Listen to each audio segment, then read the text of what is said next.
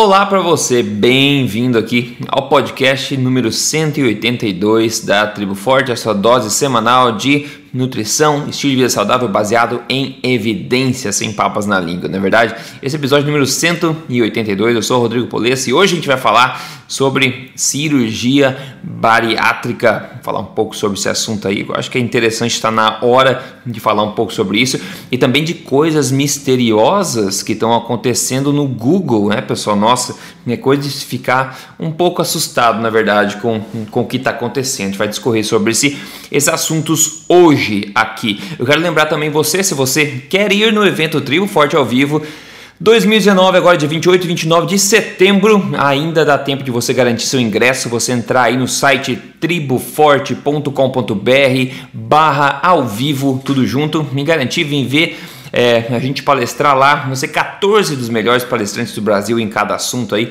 vai ser bem bacana durante esses dois dias, dois dias completos aí, de informação bacana, energia boa para todo mundo, não é verdade? Bom, o Dr. Souto está em viagem hoje, a gente não conseguiu logisticamente organizar a gravação desse podcast, mas não se preocupem, que eu vou discorrer sobre esses assuntos com você aqui, sem papas na língua, como sempre, ok?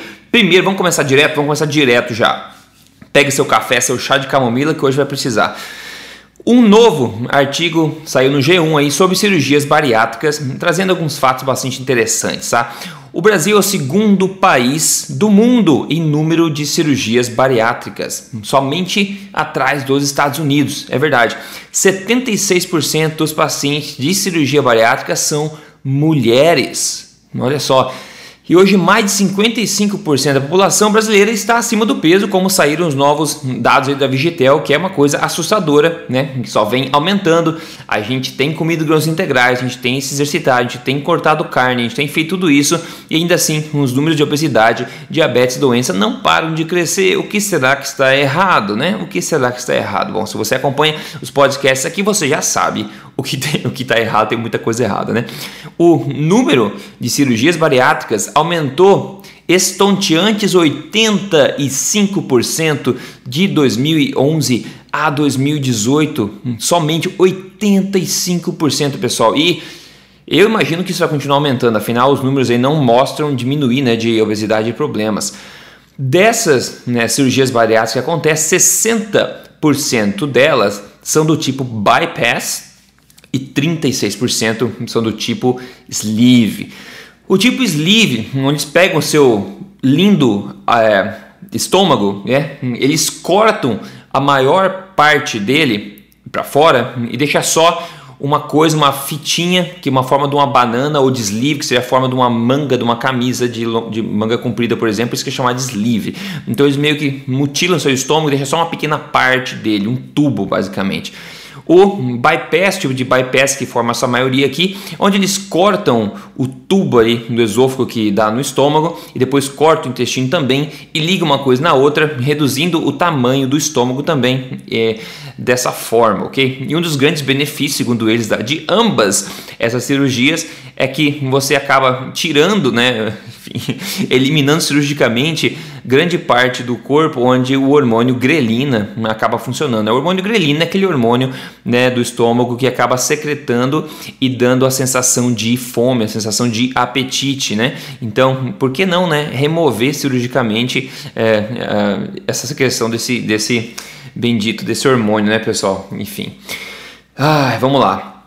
Alguns pontos negativos de um emagrecimento com uma cirurgia bariátrica, né? É, o primeiro é o risco cirúrgico em si, né? É, enfim, é um mutilamento que está acontecendo. Qual, qualquer cirurgia tem riscos aí, tem agravantes e tudo mais. Então, o risco do próprio procedimento cirúrgico não deve ser desconsiderado, que é um grande risco já imediato que independe aí do que vai acontecer depois, né? Do tipo de cirurgia normalmente. A outra coisa, já vai ver um pouco mais detalhes sobre isso, mas má nutrição também. Má nutrição, isso é um grande risco dessas cirurgias, né? Afinal, como a gente viu, a gente está retirando grande parte do, do estômago, né? Está fazendo manobras aí É, parece aqueles nó de escoteiro que a gente fazia na época que era lobinho escoteiro, sabe? A gente faz isso com intestino e com esôfago, que coisa. E depois, flacidez exagerada, que também que acaba acontecendo em pacientes que têm perda, bastante perda de peso com cirurgia bariátrica. Olha só, segundo um estudo feito na Suécia com mais de 5 mil pacientes de bariátrica e publicado agora em 2019 no British Medical Journal, é, veja o seguinte: eles falam que o procedimento, né, a cirurgia bariátrica, aumenta de duas até nove vezes o risco de complicações no curto prazo pós-cirurgia. Mas claro que nenhum médico vai te vender muito essa ideia, né? Porque o lado ruim não vende cirurgia para ninguém, não é verdade? Então as pessoas tendem a diminuir isso aí. Agora, quando você analisa mais de 5 mil pacientes que tiveram a cirurgia feita, e aí você pode analisar os fatos de fato, né? O que aconteceu depois da cirurgia. Então, dentre essas complicações é que são aumentadas em de duas a nove vezes, as principais são dor abdominal e também complicações é, no trato digestivo no geral, as quais normalmente requerem cirurgia para se corrigir, além, claro, das muito comuns cirurgias plásticas de reconstrução estética que acabam, é, esses pacientes acabam precisando também. Ainda no longo prazo, o risco de anemia em pessoas com cirurgia bariátrica é de 92% maior.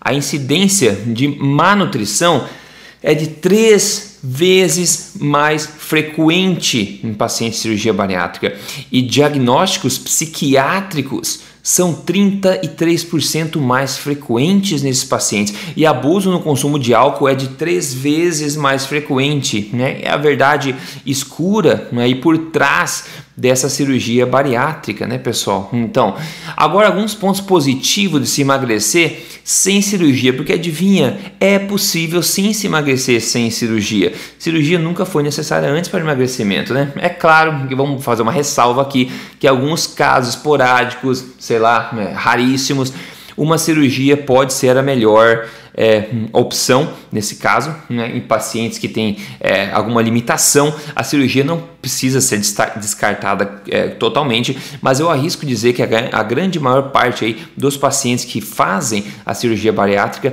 são pacientes que poderiam plenamente emagrecer de forma correta ao seguir uma alimentação é, de fato baseada em evidência que leva a esse emagrecimento, né? Então, os riscos aqui, né, positivos, né, agora de se emagrecer sem cirurgia, que é o risco de você se tornar mais saudável e você se sentir melhor no processo de emagrecimento correto, onde você começa a nutrir o seu corpo. O outro risco é uma nutrição otimizada, você começar a nutrir melhor o seu corpo e assim começar a perder o peso naturalmente.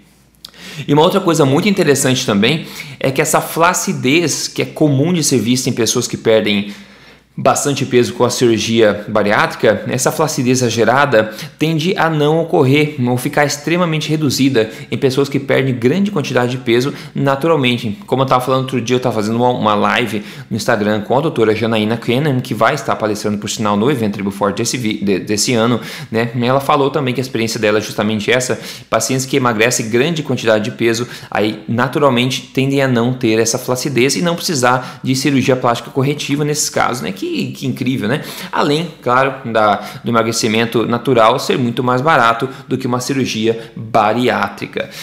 É, bom, eu não sei na tua opinião aí é, sobre esse assunto. Como eu falei, existem casos que isso pode ser justificado, né? Pode ser necessário para salvar a vida de uma pessoa, né? Que a gente vê que não vai conseguir fazer isso de forma é, autônoma, né? Então pode existir em casos onde isso é é, é necessário, enfim, a, a, cirurgia bariátrica pode ser útil, né? Mas a minha opinião pessoal, no geral, para a grande maior parte da, das, dos casos, é que cirurgia bariátrica, para mim, é um método é, barbárico, né? É, bárbaro de mutilamento né? Porque é o que é, é um mutilamento, né?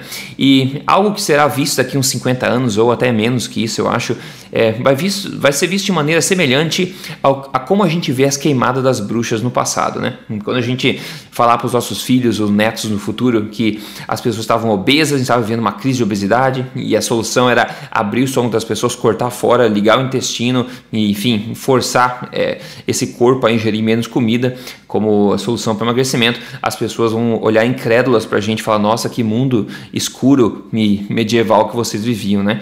É verdade. Eu acho que isso vai acontecer. Eu já penso dessa forma hoje. Eu acho que é uma coisa abismal que está acontecendo. E mais abismal do que isso é a aceitação das pessoas é, de algo, algo como isso, né? De uma, do mutilamento, mutilação como essa sendo vista de forma tão, enfim, natural, né?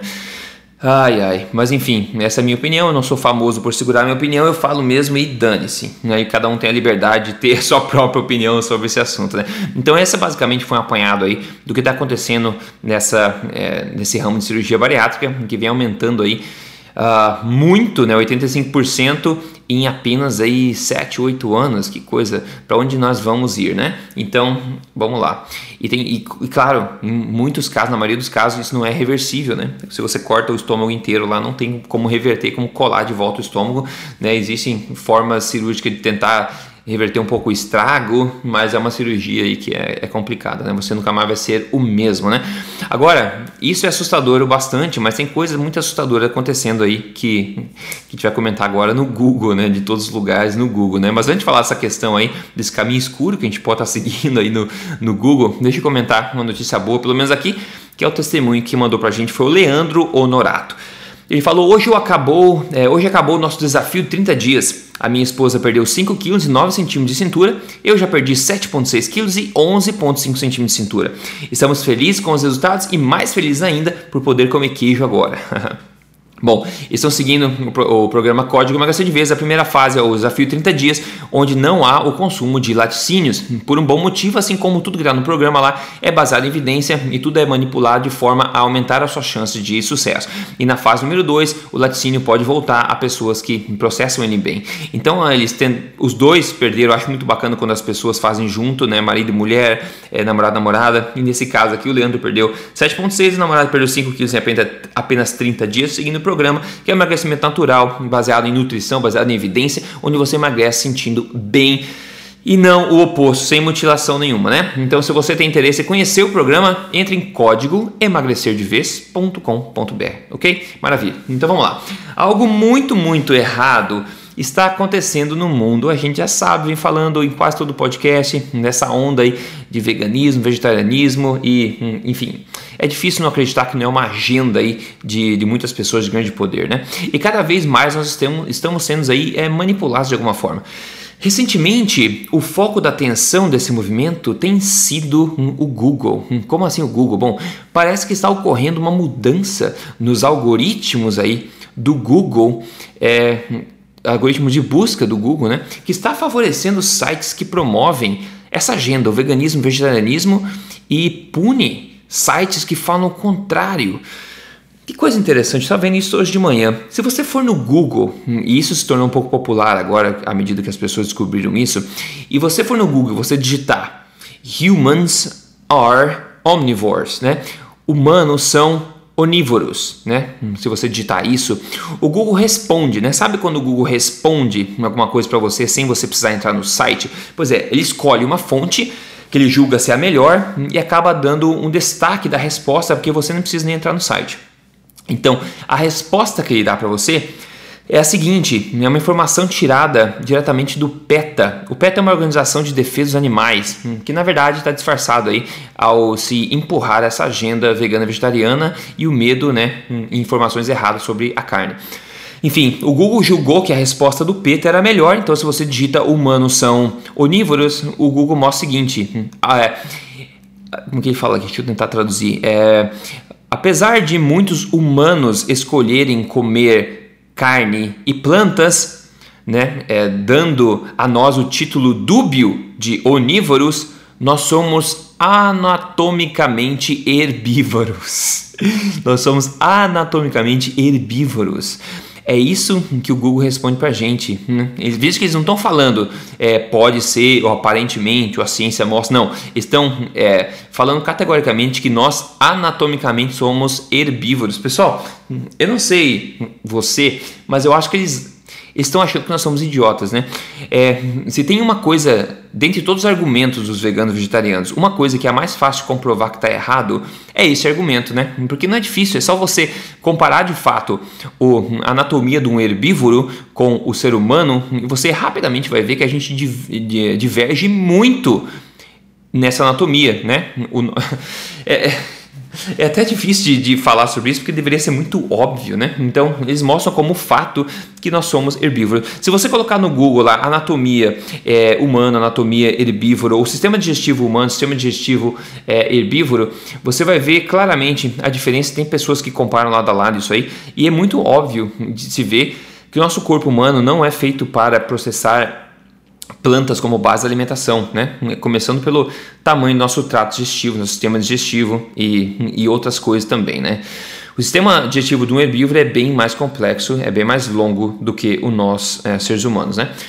Enfim, mas enfim, o Google decidiu que na verdade é essa e responde isso pra gente. Então isso se tornou um pouco popular agora, tá passando pela mídia e passando pelo, pelas mídias sociais, é, é, esse tipo de informação aí. Agora, o Rob Wolf, que é um dos mais antigos aí proponentes de uma alimentação paleo, recente, bem recente agora postou no seu Instagram uma lista de grandes sites que promove a verdadeira nutrição, né, paleo, etc, low carb, cetogênica e que tiveram a sua visibilidade derrubada em grande escala pelo Google, né? O que é essa visibilidade?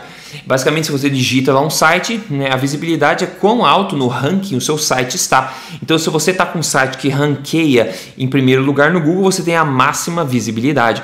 Então, quando as pessoas procuram no Google por algum assunto, elas tendem a clicar nos primeiros resultados que aparecem e quase ninguém vai para a segunda página, por exemplo. Então, quanto mais você cai nos resultados da primeira página do Google, menos você tende a ser clicado. E existiu uma queda muito grande, parece meio artificial, não muito natural aí, de visibilidade de sites grandes que é, disseminam há muitos anos já uma alimentação palha, uma alimentação baseada em evidências que vai contra essa questão do veganismo e vegetarianismo. Então, de 2018 a 2019, a visibilidade do site do próprio Rob Wolf caiu 90% em um ano só. O site do Mark Sisson, um dos maiores sites do mundo de alimentação paleo, né, que é o Mark's Daily Apple, caiu 65% nesse mesmo período de um ano. O site do Mercola né, caiu 84% em visibilidade. Do Dr. X caiu 91% em visibilidade. E outros ainda caíram bastante também em um ano só, à medida que agora o Google responde para a gente que nós somos anatomicamente herbívoros, né? Então, seria isso tudo coincidência? É uma coisa a se pensar. A gente não sabe se é fato, né? É uma coisa a se pensar. E, e depois agora tem uma notícia nova que saiu na mídia também, que o cofundador do Google, Sergey Brin, né, um cofundador do Google, está financiando aí uma startup de carne de laboratório, né? Essa nova onda de criar carne de laboratório. Então, quando a gente vê um cofundador do, do Google acreditando na síntese artificial aí de carne de laboratório e essa, essas coisas acontecendo no Google, a gente não consegue evitar, né? Se não pensar que alguma coisa pode estar acontecendo. Afinal, imagina só se eles não têm grande poder aí em alterar algoritmos, enfim, e, e começar a enfatizar, destacar uma, uma, uma agenda, né, algum interesse é, aí de, de, dessa onda toda, né. Então o mundo parece estar ficando cada vez mais irracional, né, e fatos parecem não importar mais em um mundo que está sendo dominado por ideologias.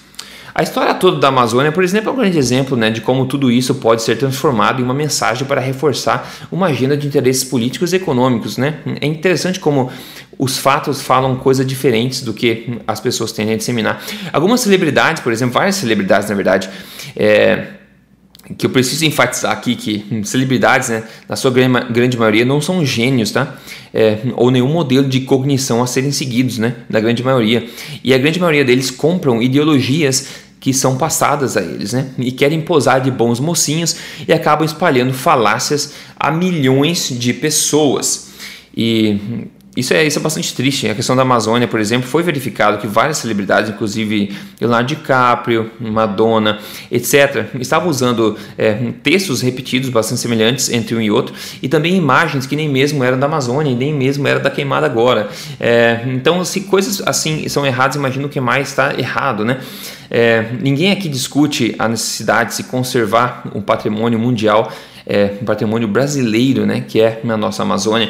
Ninguém discute isso, né? É, e a Amazônia é protegida. Eu acredito que a, as leis de proteção precisam ser enfatizadas mais rigorosamente. É, aí é, reforçadas, né? Obviamente, porque a gente não quer derrubar o patrimônio da humanidade, o patrimônio brasileiro que é a Amazônia, de fato. Agora, se estender isso a uma agenda política, uma agenda vegana, colocar a culpa disso na, na carne, ou colocar a culpa disso em coisas que não são, não refletem de fato nos fatos, é gerar medo na população, é gerar uma ideologia, fortalecer uma ideologia que acaba se distanciando muito de racionalidade. Isso é perigoso, né? Isso é sempre perigoso na história se a gente olhar toda vez que ideologia dominou, coisas erradas aconteceram, coisas traumáticas aconteceram, e a gente tem que tentar evitar que isso aconteça novamente.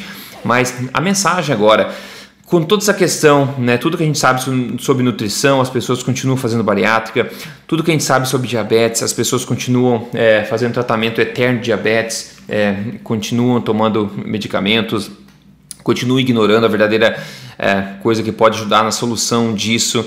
Né? A mensagem basicamente é que salva-se quem puder, né? Hoje salva-se quem puder. Eu acho num mundo tão grande, um mundo onde a comunicação, a informação flui tão naturalmente, nós nunca estivemos tão sozinhos.